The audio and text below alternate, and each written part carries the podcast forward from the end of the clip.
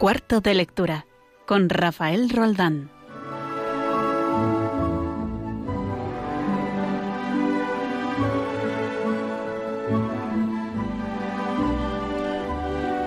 Los clásicos literarios son puntos de fuga hacia el infinito. Detrás de una página de Moby Dick late el inmenso océano con sus interminables abismos. Detrás de Madame Bovary eh, ruge el tedio de millones de vidas condenadas a una insípida rutina. Los clásicos no son meras expresiones de una subjetividad privilegiada, sino hitos de la memoria colectiva que labran poco a poco el retrato de la humanidad. Las definiciones casi nunca están a la altura de lo que pretenden explicar. Los clásicos desafían a los dioses, intentando apropiarse de esa inmortalidad que tanto anhelan los humanos. Son el producto de la estricta selección que opera la posteridad sobre los textos. La mayoría de las obras quedan olvidadas en las cunetas de la historia, pero unas pocas adquieren el carácter de milagros imperecederos. No se las considera perfectas, sino necesarias. Quizás los clásicos más perfectos son los que no pueden atribuirse con certeza a un autor, como la Ilíada y la Odisea. Homero, el improbable ciego de Quíos, encarna la maldición del Aedo clarividente. Shakespeare, el joven palafrenero que sabía algo de latín y menos de griego, aviva el sueño del genio anónimo, cuyo furor creador convive con la infelicidad cotidiana y una refinada timidez. Aunque los clásicos proceden del talento individual, su virtud consiste en permanecer, en pertenecer a todos. Los clásicos son un punto de inflexión en la memoria de las sucesivas generaciones. Nos obligan a mirar el mundo con otros ojos. El Quijote abunda en descuidos, digresiones y negligencias. Su estructura narrativa es primaria y reiterativa. Su prosa se despeña en muchas ocasiones por el prosaísmo y la confusión. Sin embargo, nada logra rebajar su credibilidad.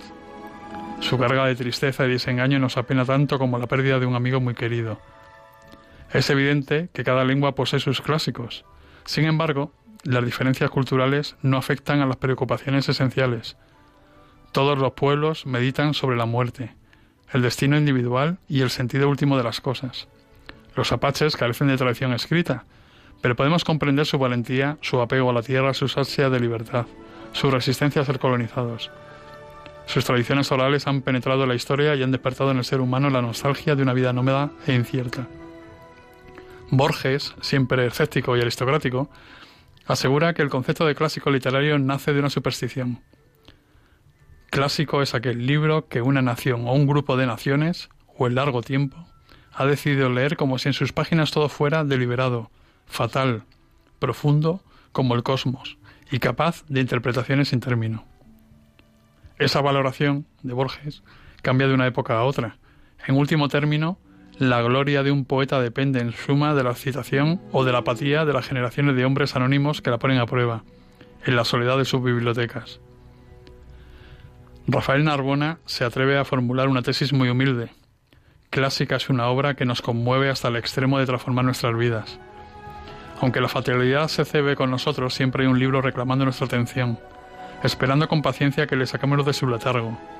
Un mundo sin libros sería un lugar infinitamente peor que el noveno círculo del infierno de la Divina Comedia. Un inmenso, un inmenso lago de hielo donde las lágrimas se congelan. Los clásicos ponen el infinito en nuestras manos. Podemos recorrerles, podemos recorrerlos incontables veces, pero nunca llegaremos a conocer su verdadera extensión. En cada lectura descubrimos nuevos pasajes, nuevos abismos. Un clásico puede confundirse con una zona de paso.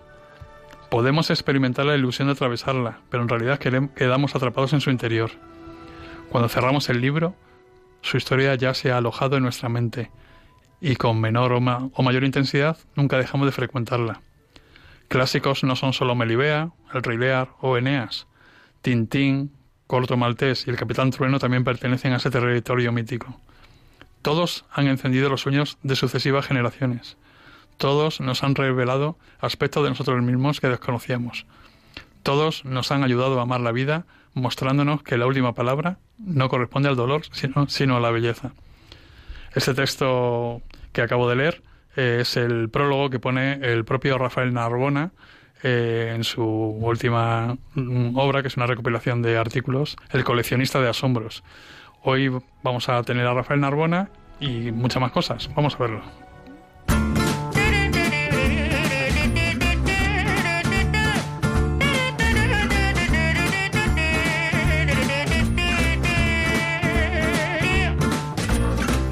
Sí, estamos aquí en Radio María y hemos abierto nuestro cuarto de lectura cuando son las nueve y un poquito más, más tarde de las eh, nueve y seis minutos eh, de la noche aquí en la península, una hora menos en Canarias.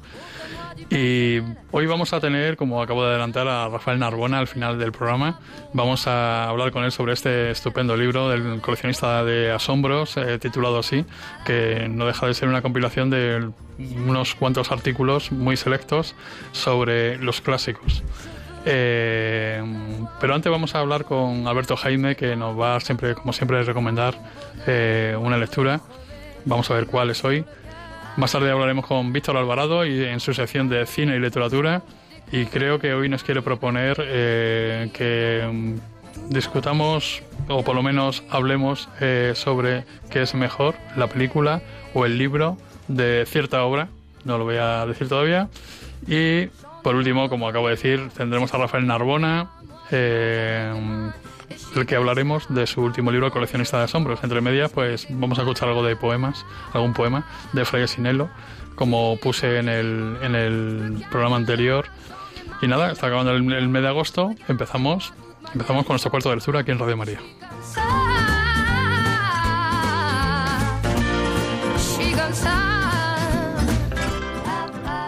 El pasado día 3 de agosto tuvimos el último cuarto de lectura y pusimos un fragmento de Fray Asinello de su Nocturno del Sacramento, recitado por Sergio Lechuga.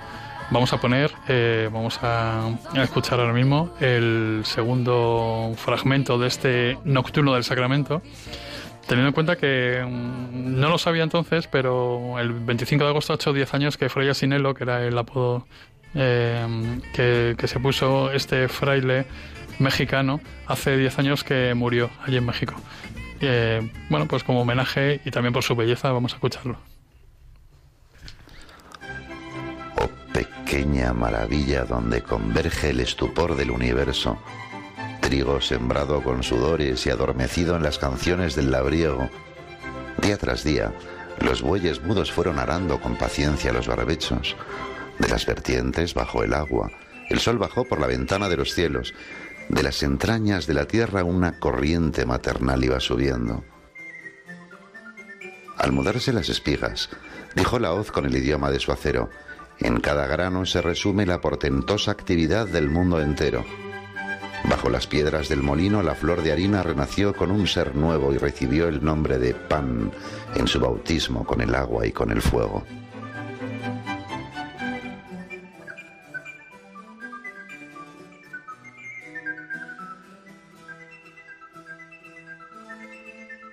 La forma pura de los panes aquella noche refulgió sobre la mesa. Ya la traición se agazapaba bajo la sombra y los olivos de la huerta, y en un rincón de la ciudad tu cruz labraba ya la muerte carpintera. Sobre los mustios comensales soplaba un viento de abandono y de tragedia, pero en tu pecho fulguraba tu victoriosa caridad como una estrella. En tus manos taumaturgas tomaste un pan de entre las sobras de la cena, y tu palabra omnipotente cayó rodando en el abismo de la esencia, y transmutando las sustancias mantuvo intactos el sabor y la apariencia. Lo que era pan es ya tu cuerpo, Dios con nosotros, hecho dádiva y ofrenda.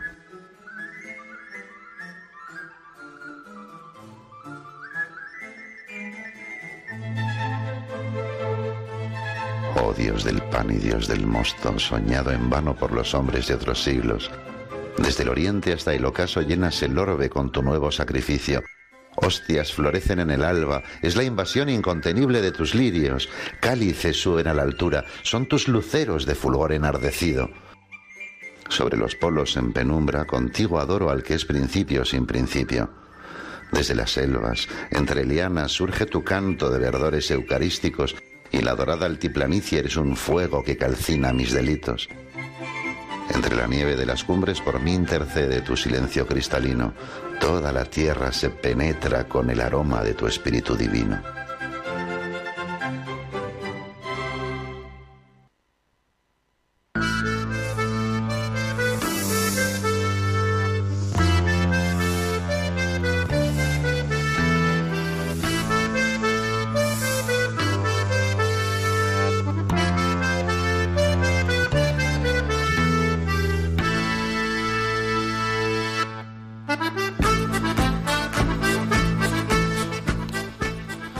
Alberto Jaime, buenas noches. Buenas noches. ¿Qué tal el verano? Alberto. Sí. ¿Qué, ¿Qué, tal el verano? Ya se va acabando este mes de agosto. Ya, ya se ha acabado, sí. Ya se, ya se ha acabado. Volver a la rutina, ¿verdad? Y, Eso es. Y todo, y, y contentos además. Eso es, contentos. Uh -huh. ¿Qué nos traes hoy de, de recomendación? Bueno, pues hoy quiero recomendaros un libro que yo creo que es difícil de encontrar en las librerías. Uh -huh. Me temo que en muy pocas librerías van a tener este, este ejemplar de Diálogos en la Cartuja. Uh -huh. ¿Mm? eh, de hecho, este libro lo he conseguido yendo directamente al, al, propio monasterio de la Cartuja de Miraflores, en Burgos. Uh -huh. Es un libro escrito, bueno, es eh, está compuesto por dos partes, ¿no?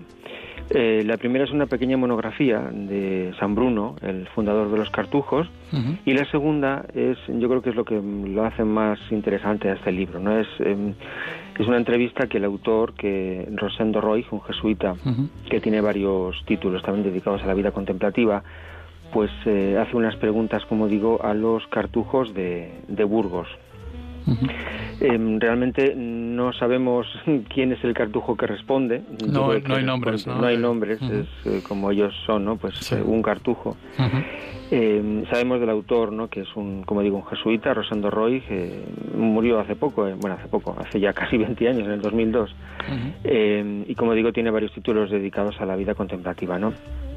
y claro, como digo, pues del cartujo que responde pues no sabemos nada, ¿no? Pero son estas respuestas las que hacen de este libro algo algo notable. ¿no? Es un libro cortito, fácil de leer. Yo me lo he leído básicamente en dos días. Uh -huh. También porque he estado sentado a ratos, ¿no? Sí. Eh, y se puede leer muy fácilmente, ¿no? Es, es, una especie de ventana a base de preguntas y respuestas, o es una ventana por la que nos asomamos a ese misterio discreto, ¿no? De, de la vida de un cartujo, ¿no? Eh, eh, ¿Qué se valora cuando entra un postulante, ¿no? Cuando llama a la puerta un postulante, cómo se prepara un novicio, cómo se hace la profesión temporal, la profesión solemne, ¿no? ¿Cuáles son las diferencias entre un hermano cartujo y un monje cartujo? Uh -huh. ¿Eh? en, el libro, pues, uh, como digo, a raíz de preguntas y respuestas, somos testigos de sus horarios tan particulares, de su forma de cumplir los ayunos, eh, incluso asistimos, ¿no? Como de forma literaria, a, al ritual fúnebre de un monje cartujo. También se explican las formas de gobierno de los monasterios, uh -huh. la manera en la que se elige el prior o los diversos cargos pues, consultivos uh -huh. o de representación de la orden, ¿no? Y, y, por supuesto, pues se habla de, de la misión y de la espiritualidad de, de la cartuja en, en, el conjunto de la Iglesia, ¿no? Uh -huh. ¿Es, una, un, una... ¿Es, ¿Es, un, libro más sí. espiritual o es eso, como de lo que estás contando? ¿Cómo funciona una comunidad como la de los cartujos? Es un libro que explica cómo funciona una comunidad, ¿no? Ajá. Tiene la espiritualidad, hablan de espiritualidad y misión pues en dos, dos párrafos, es decir, uh -huh. bueno, pues eh, y es un poquito el resumen, ¿no? Ya sabéis, pues todo basado en la vida contemplativa, en el vivir sola para Dios, dedicado a buscar a Dios, pero para esta búsqueda pues necesitan ese silencio, ese clima adecuado tan particular de, de los cartujos, ¿no? Uh -huh. ¿Estuviste de visita entonces este verano allí en Miraflores? Sí, eh, bueno, eh, entre todos los, los, sitios en los que en los que he estado, sí. me he movido mucho, sí. eh, pues he pasado una tarde Ajá. por la Cartuja. Lógicamente allí vas y, y, vas a ver lo que ven los turistas. Claro. Es decir, no, no entras en, no vas a ver a visitar a nadie. Uh Vas a ver lo que ven los turistas. Y aún así, eh, viendo lo que ven los turistas, es un sitio muy tranquilo, un, te deja una paz, vamos. Sí. Eh, pasé una tarde allí estupenda, ¿no? Eh, tienen allí un, un, estanque con unos pececitos que es muy relajante. muy bien. Pues nada, Alberto, pues muchas gracias por este este consejo literario, Diálogos en la Cartuja, de sí. Rosendo Roy, o Roch, eh, que me imagino que es un poco el hilo conductor, pero en realidad el, el, que escribe este libro son los distintos cartujos, ¿verdad? Que van van, van hablando, ¿no? Eso es, eso uh -huh. es. Eh, Rosendo hace las preguntas y, y, quien es el protagonista del libro son, son ellos, son los cartujos. De todas formas, lo que dices tú de que estará descatalogado seguramente, eh, yo creo que ahora mismo en Internet y en la librería de viejo es relativamente fácil adquirir libros, ¿verdad? Que las yo, yo lo hago de vez en cuando, que las, que las editoriales ya no publican, por lo que quiera que sea, ¿no? Entonces yo le animo a los lectores que se hayan interesado por Diálogos en la Cartuja, que busquen por ahí, en librería de viejo y seguramente lo encontrarán. Uh -huh. Muchas gracias Alberto y un abrazo y hasta el siguiente programa. Gracias a ti, un abrazo.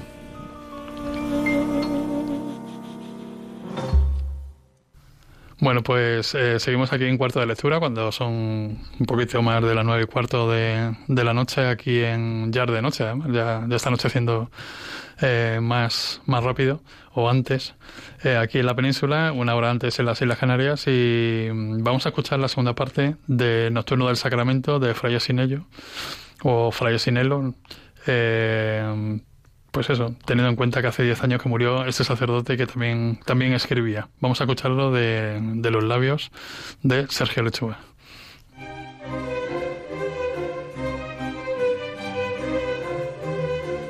Oh Dios de carne y Dios de sangre, Dios en que el cielo con la tierra se armonizan en recobrado paraíso, hoy nos entregas tus trigales y tus viñas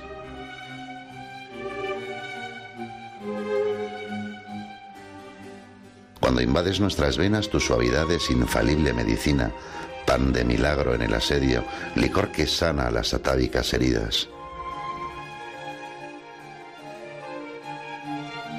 ¿Dónde está el triunfo de la sombra cuando tu sol a mis entrañas ilumina, o la victoria de la muerte si en mí te siembras o deífica semilla?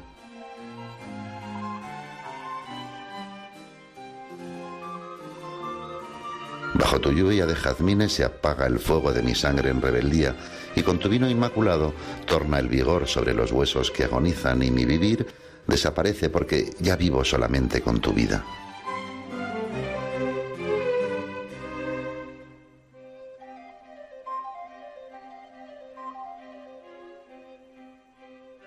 Porque tú estás sacrificado sigue vistiéndose de azul el firmamento. Porque tú estás en los altares, siguen las rosas de la vida floreciendo y hacia el país de la esperanza abren su pórtico de mármoles los templos. Porque tú estás entre nosotros, toca su flauta en las cañadas el jilguero y el sol prosigue su camino de puerta en puerta con su dádiva de fuego. Porque tú vives con nosotros y oye la risa de las lluvias en el huerto y los frutales en sus ramas cuajan la luz y la dulzura de los cielos porque tú vives con nosotros, tañe el amor su tamboril por los senderos, y van cogidos de la mano los hombres todos al banquete sempiterno.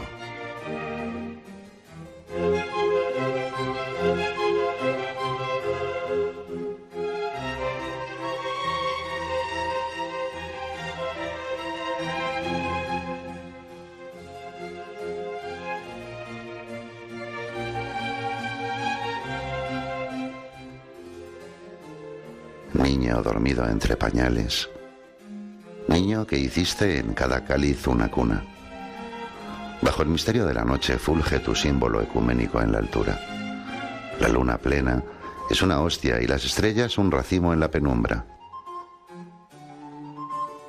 Oye mi canto tembloroso fundido al canto de la Virgen que te arrulla. Sigue durmiendo en azucenas sigue durmiendo en nuestros bosques de columnas.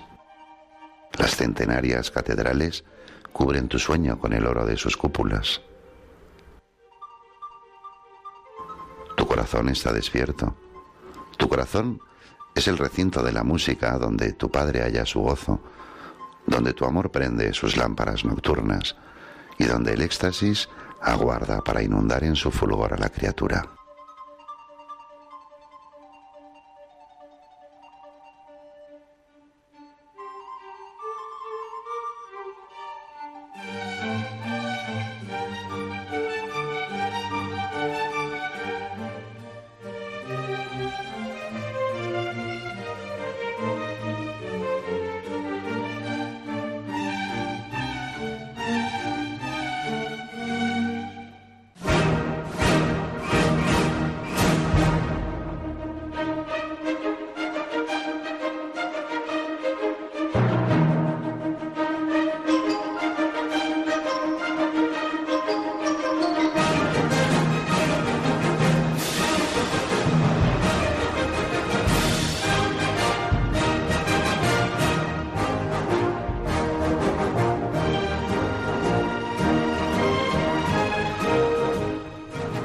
Seguimos aquí en cuarto de lectura, eh, son las 9 y 20 de, de la noche eh, y seguimos en Radio María. Vamos a hablar con Víctor Alvarado, que está al otro lado del hilo telefónico ya. Víctor, buenas noches. Hola, muy buenas noches a ti a todos los oyentes de Radio María. Bueno, ya afilando el cuchillo para el curso que se avecina, ¿no? Sí, nunca mejor dicho, sobre todo el personaje que vamos a hablar hoy. Sí, pues poco, un poco nervioso, pero contento sobre todo porque mejor estar un día nervioso que 365 días sin trabajo, como mucha gente, y por eso, desgracia. Y, y eso, bueno, es, es el nerviosismo antes, es un poco de como los actores, ¿no? Que dicen que siempre están nerviosos antes de salir a las tablas, ¿no? Al fin y al cabo, un sí. profesor es un poco actor, ¿no? al fin y al cabo, ¿no? Sí, bueno, si tú me vieras a mí algunos días, pues... Por eso, por eso te lo digo, yo por, casi, casi. por propia experiencia. ¿De Sí. qué vamos a hablar hoy, Víctor? Bueno, vamos a hablar del último moicano y la novela de James Fenimore Cooper, Ajá. que es la, la novela que además está basada en hechos reales, Sí. eh, que es una novela pues de aventura. Mm. Lo que pasa que eh, bajo mi punto de vista es muy lenta, la trama es muy lenta. Yo me la leí a salto, se me hizo un poquito pesada, sobre todo si la comparamos. Es verdad que no se debe comparar, pero nada tiene que ver con Miguel Estrogo de Claro, Julio Verne no, no, ni es con que Capitanes justo-. Justo te iba a decir eso. Yo me he criado en, en mi infancia, primera adolescencia con Julio Verne y yo recuerdo cuando leí esta novela, yo no recuerdo muy bien de qué va, pero recuerdo cuando la leí me pareció lo que acabas de decir tú, ¿no? O sea, era un estilo, también es anterior, ¿no? Eh, escrito en el- a principios del siglo XIX y es verdad Sí. que tienes razón, ¿no? Que es un poco, un poco más lenta, ¿no? Sí, además la, la, mm, eh, Roy Thomas, que es de, el que adapta en Marvel novela eh, clásica, Eh, adapta cosas maravillosas como Moby Dick, por ejemplo, y lo hace realmente bien, pero es que incluso esta, en este cómic yo tuve que dejar el cómic, ah, igual que el libro lo vi- leí a salto, pues el cómic lo tuve que dejar porque no me gusta nada. En cambio, la película de Michael Mann, bueno, se han hecho cinco versiones del último Moicano, una famosa de Randall Scott, Sí. eh, eh, del actor mm, en 1936 y la más famosa es la de ah, Michael Mann, ah, director de también de Ali y el Sí. dilema, que contó con Daniel Day-Lewis, que es uno de los mejores actores de la historia, y Madeleine Stowe, que, la, que le daba la réplica. Bueno, hay que decir que, que estaba, esto está incluso, mm, decíamos que estaba en hechos reales porque Daniel Boone, Sí. ese personaje típico parecido a David Crockett, Sí, lo asociamos sí. A, ese- a esos dos personajes, ese héroe también eh, fue el que participó en el rescate. Y bueno, con respecto a la anécdota de la película o del actor, pues Daniel Day-Lewis es un actor que hace un balance, se puede hacer un balance brutal porque ha conseguido con muy pocas películas, 20 o 21 películas, ganar tres Oscars y muchas nominaciones. Ganó por Pozo de Ambición, por Lincoln de Steven Sí, Spielberg. Bien, con la verdad. y todos hemos pronunciado alguna vez la frase hoy me he levantado con el pie izquierdo Sí, eh, y a pesar de que no somos supersticiosos, para nada. pero a veces lo decimos, ¿no? Bueno, pues su primer Oscar fue precisamente por esa película, Mi pie izquierdo. Sí, me acuerdo, me acuerdo, sí. Del pintor este, ¿verdad? Que, que pintaba con el pie. Sí, sí, sí, sí, sí. Además creo que coincide, creo que coincidió con una película, con otra película que también tuvo mucho éxito por su parte, que era eh, Habitación con vista. Sí, que esto en- nos en algún remontamos momento hablaremos. Principio Sí. de los 90, por ahí puede ser esto, ¿no? Sí, sí. Bueno. En algún día, en algún en algún momento hablaremos también de esa película que tiene una buena adaptación y una es una buena película también para hablar en estos casos. Sí. En cuanto a anécdota, hay que decir que este hombre es muy, muy, muy peculiar. Eh, ha estado solo con dos mujeres así mm, de matrimonio, que también es raro en Hollywood. para para pero- ser de Hollywood te refieres, ¿no? Sí, de Hollywood, claro. Bueno, aunque ahora en cualquier sitio ya últimamente pues eso es lo Mm. normal, pero bueno, en, en- en esa época para la que tiene este señor pues no, no era tan normal. Eh, bueno, a- incluso mm, él aparece y desaparece cuando le vienen ganas porque no le gustan ni los paparazzi ni las revistas del corazón y un año incluso dejó de actuar, se fue a una zapatería y aprendió el oficio de zapatero. Ujú. Y, por ejemplo, para preparar la película del último moicano, pues este señor eh, solo comía lo que cazaba con el tomahawk, que es el Sí. hacha de los, de los moicanos, y o con un rifle. Y si no, pues, si no cazaba, pues no comía. Y en cuanto a la película, pues la película tiene una acción moderada, está muy bien rodada, hay tiempo para el drama, la épica, es una película que no te cansas de ver. La banda sonora era buena también, quiero recordar. Además es una banda sonora mm, con dos compositores, Trevor Jones y Randy Edelman. Y para mí es una de las bandas sonoras mejores de la historia, es muy pegadiza. Creo no es una, es una película de aventuras, pero es una película de aventuras para adolescentes, no para niños. Porque yo la empecé a ver con mi hijo un día y, las escenas de acción son bastante... y tuve que cortar eso es un buen, Eso es un buen, semáforo, eso, ¿eh? lo de hacerlo con hijos de distintas edades. Y ahora te das cuenta que este no es para uno o para el otro, el otro se aburre menos o más. A mí me pasa también, sí. Claro, lo, que pasa es que mm, cuando tú ves la película con 13 o 14 años, 15, pues tú no te acuerdas de todas las escenas ni, ni recuerdas hmm. que, cuál escena es más violenta, porque tú te quedas con la, con la banda sonora, con la lucha, pero a lo mejor si sale algo de sangre, pues la verdad que como niño adolescente pues lo ves y simplemente lo ves y, pasa, pasa desapercibido, porque esos detalles es difícil acordarte con el paso del tiempo y para mi gusto es una de las películas que están en mi top ten de películas de aventura porque eh, se, como se combina muy bien esa escena de acción en tono realista que no es la típica fantasmada Misión Imposible pues el tipo de, género de aventuras que nos gusta a los que pensamos que y luego has dejado claro luego has dejado claro que te gusta mucho el actor también sí sí que el actor eh, incluso cuando hace interpreta personajes que no te resultan atractivos como el caso de una película que hizo sobre la moda y un, un,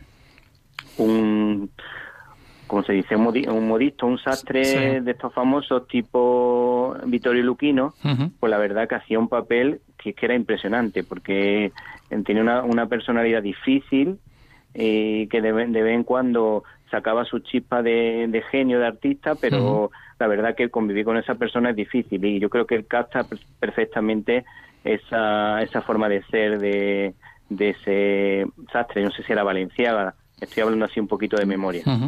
Bueno, yo creo que estas son las cosas, las curiosidades más interesantes que podemos decir de esta película de Daniel Day-Lewis que debutó precisamente mm, de adulto en la película Gandhi. O sea que, que este señor hablando lo que toca lo convierte en oro. Hablando de hablando de novelas y, películas lentas también, ¿no? Lo de Gandhi, digo.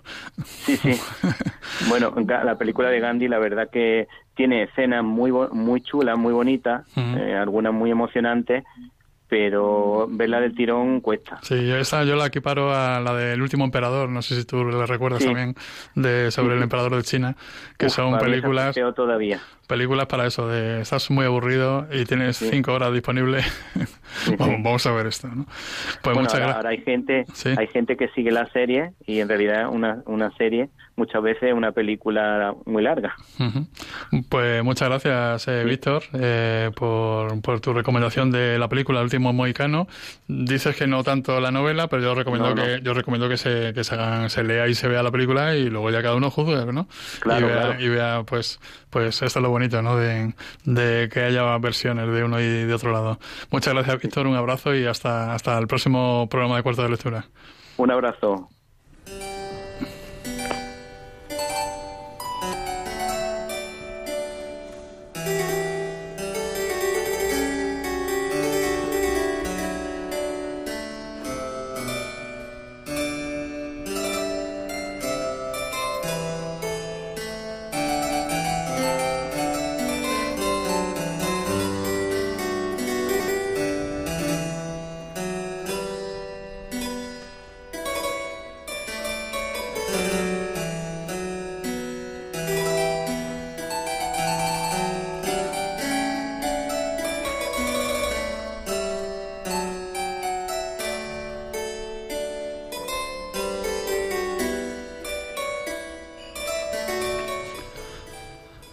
Aquí en cuarto de lectura, cuando son las nueve y media de, la noche, eh, aquí en Radio María.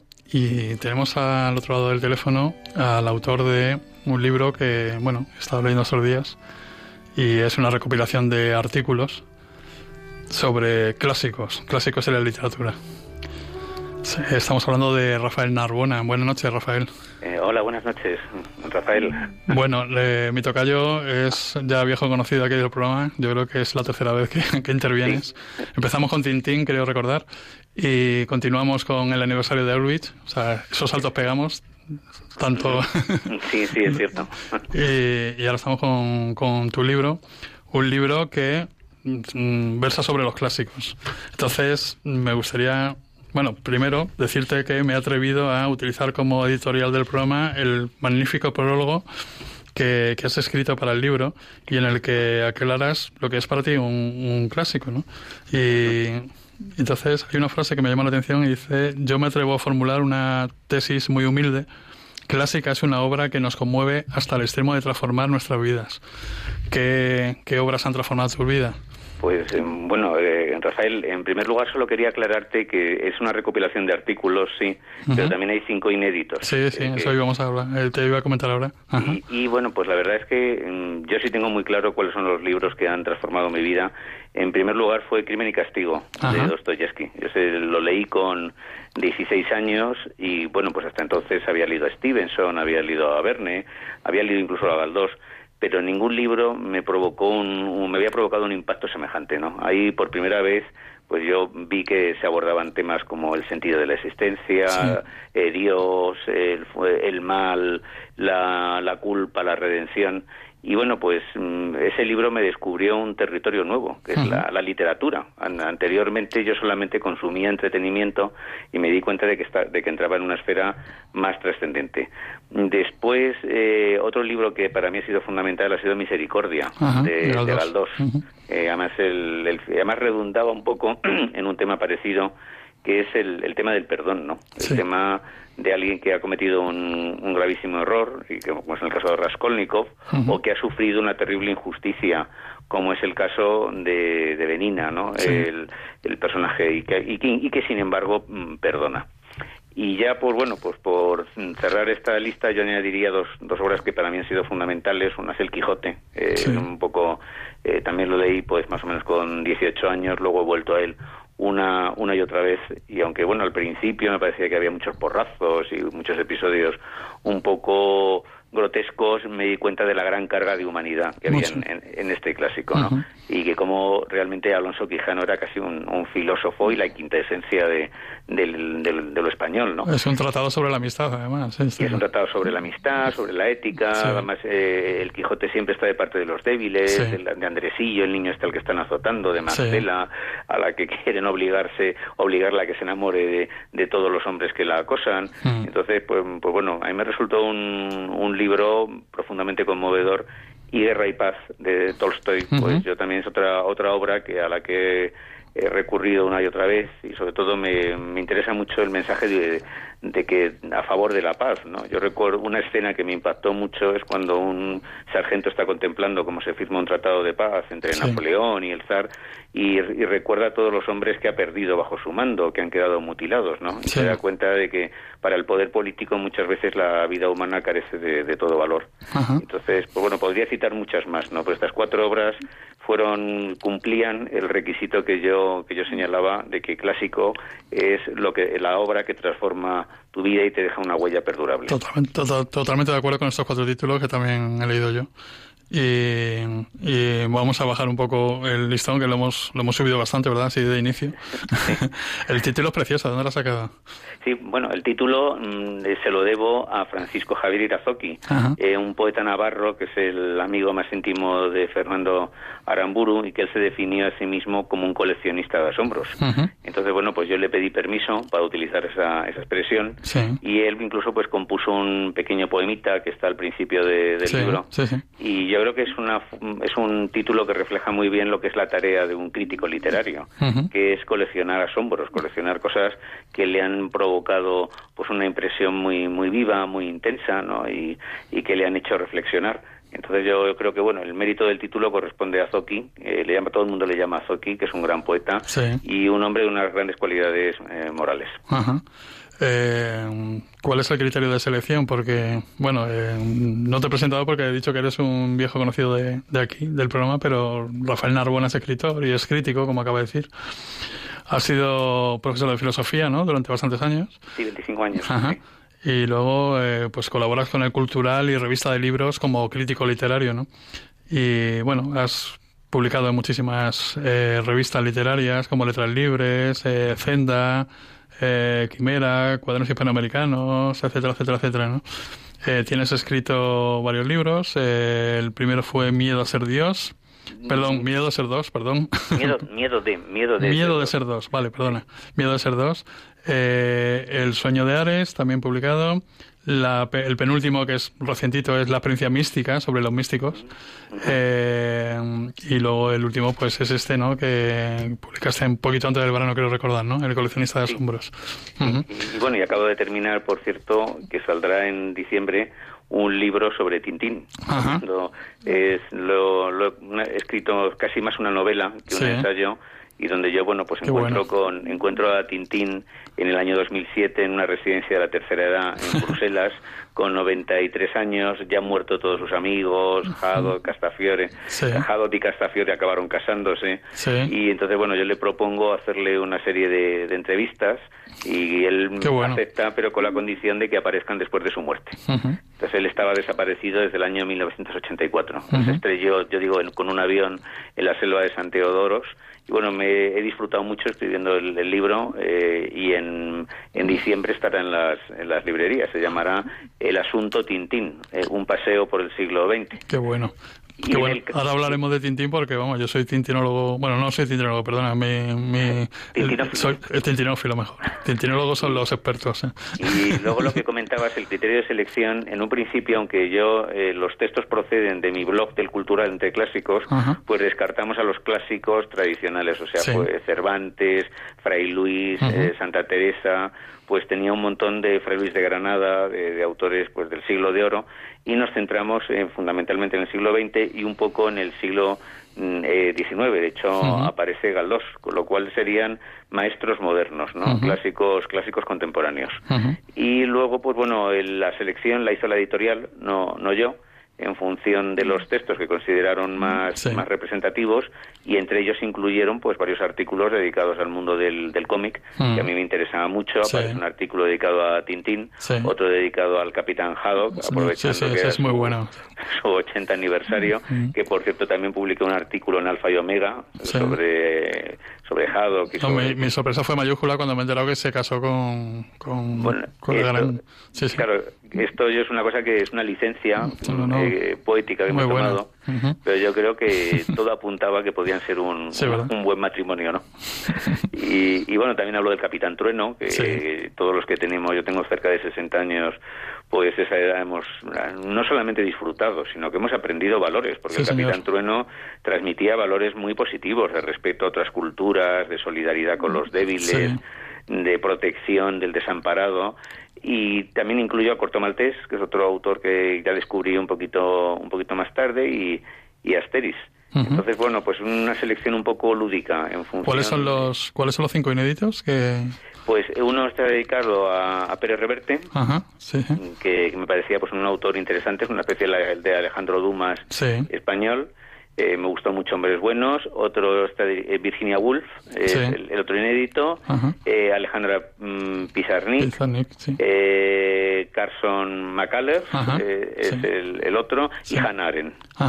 Y Hannah Arendt, Anna Arendt, que en realidad decimos Hannah, aspiramos la, H, pero es Anna Arendt. Y, y entonces, bueno, esos son los cinco. Quise destacar también pues figuras femeninas para que estuviera equilibrado. Y yo, bueno, pues por ejemplo el texto de Virginia Woolf, su, su peripecia biográfica es muy interesante, entonces he intentado acercarlo a, al público. Son textos que tienen un carácter también un poco divulgativo, se trata de y, y, de estos asequibles, pero al mismo tiempo he cuidado el estilo e intentado escribir con el máximo rigor. Claro, porque el libro, eh, cuando, cuando los lectores, cuando los oyentes lo lean, verán que es muy ecléctico, ¿no? O sea, lo mismo se habla de cómics, como hemos comentado ahora mismo, como autores españoles. Eh, claro, yo no me había fijado que es a partir del siglo XX, Becker yo creo que es el más antiguo, ¿no?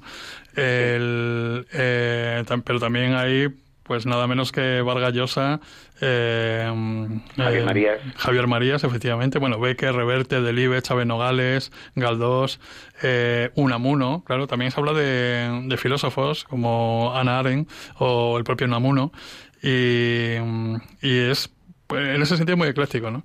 Entonces, claro, tú estás contando ahora que decidimos, perdón, decidisteis no, no incluir a los, a los muy antiguos, ¿no? Y a, o a los clásicos de verdad, ¿no? Y por eso me, me sorprendía el, el, la selección, ¿no? Eh, incluso me ha gustado el artículo que hablar sobre la hermana de Pío Baroja, ¿no? Eh, eh, sí, bueno, sobre, sí, Carmen Carmen, sí, eh, Carmen Nessi, que es la madre de, Julio Caro Baroja. Y, entonces una mujer muy interesante. Eh, yo cuando mm, su eh, especie de su biografía había permanecido inédita hasta que su hijo, pues hasta que Julio Caro pues reunió los, los textos y yo creo que bueno he querido poner también un acento en, en, lo femenino no realmente pues bueno durante mucho tiempo eh, la mujer, las cosas como son, ha vivido una situación de marginación real, ¿no? Eh, de hecho, Virginia Woolf, mm, eh, lo comento en el libro, eh, hablaba de la hostilidad que despertaban las mujeres que escribían, ¿no? Entonces, pues yo he querido pues también visibilizar ¿no? a esas mujeres que han hecho una gran aportación a la literatura y a veces desde circunstancias muy adversas. Una autora muy interesante me parece también Carson McCullers, a la que se le ha salido... Ahora quería hablarte sobre, sobre los, los, los autores malditos estos, ¿no? Porque, malditos entre comillas, claro. Porque tú que eres un, muy activo en las redes sociales, hay un tuit reciente tuyo que dice, quizás sea un ingenuo, pero pienso que la misión de un escritor es prodigar esperanza. El pesimismo no es un canto estéril y simplificador. Perdón, el pesimismo es un canto estéril y simplificador. No todo es miseria y mezquindad. Hay belleza, hay amor, hay fraternidad. El poeta no debe ser un aliado de la sombra, sino de la luz. Eh, cuéntame algo bueno de Carson McCullers o, o Thomas Bernard o incluso el propio Pessoa, ¿no? Sí, sí, la verdad es que, bueno, bueno, pues que todos tenían un gran dominio del idioma hmm. y que han explorado aspectos del alma humana que también están ahí, ¿no? Por ejemplo, yo soy optimista, pero mi optimismo no niega, pues, el sufrimiento, el dolor, la injusticia.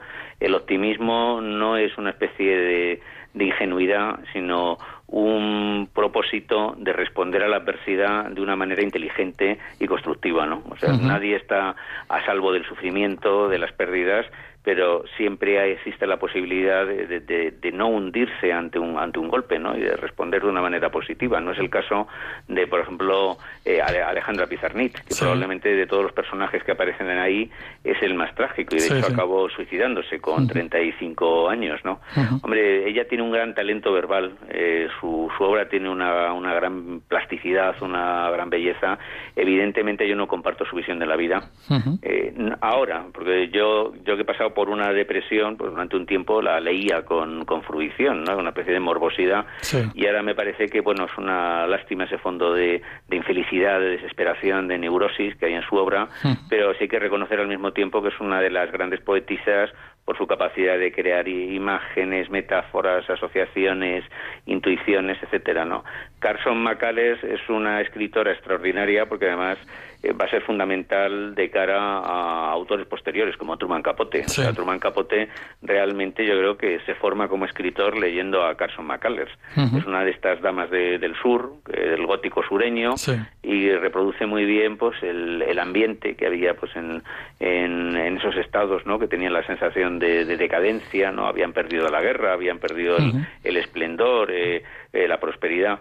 Entonces, bueno, pues eh, la literatura es una radiografía del alma humana y ellos nos muestran pues un poco las, las zonas en penumbra, ¿no? Como pasa con William Faulkner, que es un autor al que yo admiro mucho, ¿no? Entonces, pues bueno, la literatura es un mosaico y hay luces y hay sombras. Eh, otra cosa es que de la visión de la vida de William Faulkner eh, adquieras, transformes eso en una filosofía vital, en una actitud existencial, que eso no es mi caso, yo no comparto su visión de la vida. Eh, no podían faltar Vargas Llosa y el propio Borges, claro.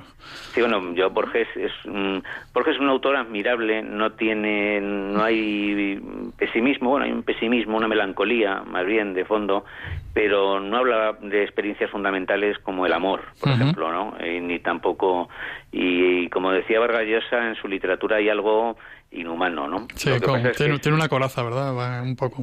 sí, él tenía muchos problemas emocionales, muchas inhibiciones pero al mismo tiempo con Rubén Darío ha sido el gran renovador del castellano en el siglo XX. Claramente. O sea, nadie ha tenido un manejo de la sintaxis, de los adjetivos, unos hallazgos verbales, un ingenio, una imaginación tan, tan asombrosa. Pero mm, falta en su obra ese latido humano que si advertimos, por ejemplo, en el Quijote. En el Quijote hay un latido humano muy poderoso, no tiene la perfección formal de, de Borges, pero bueno, como decía antes, la literatura es un mosaico, entonces pues cada autor nos muestra un aspecto de, la realidad. Entonces lo que aporta uno no lo encuentras en, otro, ¿no? En, cuanto a Vargas Llosa también es otro es uno de mis autores favoritos, un libro que influyó mucho en mi afición a la lectura fue La ciudad de los perros, un libro extraordinario y entonces, bueno, pues yo le quise hacer un homenaje, además un autor que ha sufrido un linchamiento por sus ideas políticas, por romper con el marxismo, que me parece un gesto de, de lucidez y de valentía, y luego por su vida íntima, que bueno, pues podrás hacer un juicio mm, más o menos favorable, pero que no justifica estos linchamientos que es el que ha sufrido, ¿no? Yo, de hecho, le entrevisté. Sí, ya es lo que iba a comentar ahora, ¿no? En tu canal de YouTube hay una entrevista fantástica con Vargallosa, en que además se ve a los dos muy, muy, vamos, muy a gusto, ¿no? O sea, que parece que Vargallosa es un ser intocable con el Nobel y tal, pero yo lo veo bastante, bastante a gusto con, contigo hablando. Yo le vi una persona absolutamente encantadora. Sí. Y, y, además tuve mucha suerte de que me concediera la, la entrevista, porque él concede muy poco incluso no ha concedido entrevistas a medios importantes. Y la clave, bueno, me dieron el contacto de su secretaria, que es muy amable, Fiorella, a través de Letras Libres, yo le envié un mensaje sin muchas esperanzas, pero se leyó el artículo que aparece precisamente en mi libro, La vida privada de Mario Vargas Llosa, y le gustó tanto que entonces por eso me concedió la entrevista. Qué bueno. Y desde luego una persona absolutamente encantadora, como también lo es eh, Pérez Reverte, al que he conocido y también es una persona, hace poco estuvimos comiendo juntos y la verdad es que va a sacar un libro, el italiano, dentro de poco, al que me gustaría conocer, pero al parecer es casi imposible, Marías, ¿no? es a Javier Marías. Porque este, me contó Pérez Reverte, que es bastante amigo de Marías, ¿no? que se presentó en el portal de su casa, le llamó, oye, que estoy aquí abajo con otro escritor, que baje esa... Y dice, y no quiso bajar, no quiso bajar porque es, eh, tiene una actitud muy insociable, recuerda un poco a Thomas Bernard, eh, precisamente eh, que, es un autor pues también terriblemente pesimista, ¿no? Y al que le dedico pues un, por un, un artículo. Pessoa también debía ser una persona muy muy difícil, ¿no? de una y, entonces, bueno, de todas maneras hay que, en la literatura hay que dejar muy claro que una cosa es el mundo de un, de un autor que puedes o no compartir. Por ejemplo, Cavafis, pues tiene un mundo que a mí me pilla muy lejos. o, Luis Cernuda, ¿no? Pero al mismo tiempo, pues ellos te ofrecen una perspectiva de lo humano que te permite tener una visión más completa de las cosas. Bueno, vaya, vaya, tres autores vivos, ¿no? Entonces, Vargas Llosa, Marías y Pérez Reverte. Y Pérez Reverte, e, e, efectivamente. ¿Ellos son conscientes de que son clásicos ya o no? Pues yo creo que Vargas Llosa eh, sabe que ha escrito novelas extraordinarias, como por ejemplo Conversación en la, en la Catedral. Es una, una novela asombrosa, o La Guerra del Fin del Mundo. Parece que él es un hombre mm, que es humilde, que no eh, Pérez Reverte, pues como le acusan de hacer literatura muy popular y comercial, pues también hay, yo creo que él, que él sufre, ¿no? Con algunos ataques muy injustos que, que, recibe y Javier Marías es un ser hermético, es imposible saber lo que lo que piensa. Debería haber incluido también a otro autor que admiro mucho, que es a Muñoz Molina. sí, sí. que también tienes una entrevista con él también. Sí, pero no me dio tiempo. Al final de es imposible escribir sobre sobre todos los autores, yo creo que no soy el periodista más prolífico de, España, no digo el mejor, sino el más prolífico. Seguramente. He llegado a publicar 150 artículos en un año, que son como pequeños ensayos, y ahora, bueno, me voy a concentrar eh, en, un, en un ensayo que me ha pedido de bolsillo sobre, sobre la esperanza, sobre el optimismo. Qué bueno. un, canto a la vida. Yo... Mi primer libro es un libro que está escrito desde la desesperación, desde la depresión, y ese libro que yo ahora no, no volvería a escribir, pero que es un testimonio de lo que viví. Bueno, es parte, parte de tu trayectoria, o sea, ahí tiene que estar. ¿no? Claro, entonces yo conseguí salir de ese del, del pozo más profundo de la depresión y, ahora mismo pues bueno eh, veo contemplo la vida con mucho optimismo y hablando de libros que han transformado mi vida eh, no quiero dejar de citar a Eti Ileson, que no hablo no hablo de ella eh, en El coleccionista de asombros, pero sí en Peregrinos del Absoluto, en el libro anterior. y a mí Eti Ileson, que por cierto fue la cuando Benedicto XVI dejó el cargo y, y habló pues su primera de, eh, declaración pública citó a Dorothy Day y a Ed Y yo estando un día muy desanimado, mm, estaba leyendo el diario de Ed y decía, aunque dentro de tres días mi cuerpo se pudra en Polonia, porque sabía que la iban a deportar a Auschwitz, sigo creyendo en Dios, sigo creyendo en el hombre, la vida merece la pena. A mí eso mm, fue una lección magistral, ¿no? De, de un que me hizo darle la vuelta a muchas cosas, ¿no? Entonces, pues también es una autora a la que yo estoy muy muy agradecido y que me parece que bueno, pues tiene una obra extraordinaria, ¿no? Hay una búsqueda de Dios desde una profundidad, desde una sinceridad eh, desde una madurez, porque el problema a veces de los autores que hablan de Dios es que mm, caen en estereotipos, en posicionamientos un poco infantiles, ¿no? que simplifican y banalizan. Y ella yo creo que pocos autores se han acercado al misterio de Dios con tanta lucidez.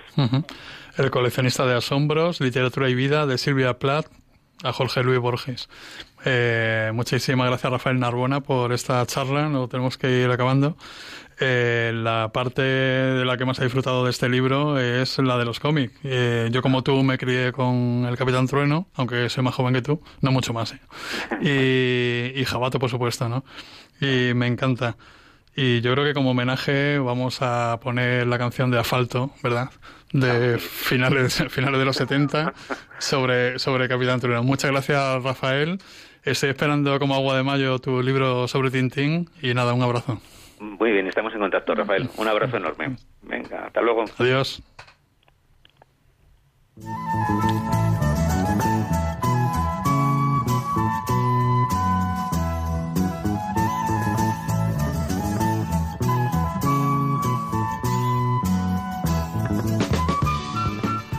Cuando son las 10 menos 5 casi de, de la noche, eh, vamos a ir despidiendo, vamos a cerrar nuestro cuarto de lectura eh, de este 31 de agosto, de este último día de agosto.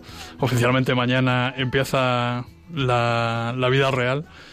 Y nada, mucho ánimo y espero verles aquí en Radio María hasta dentro de cuatro semanas. Un abrazo.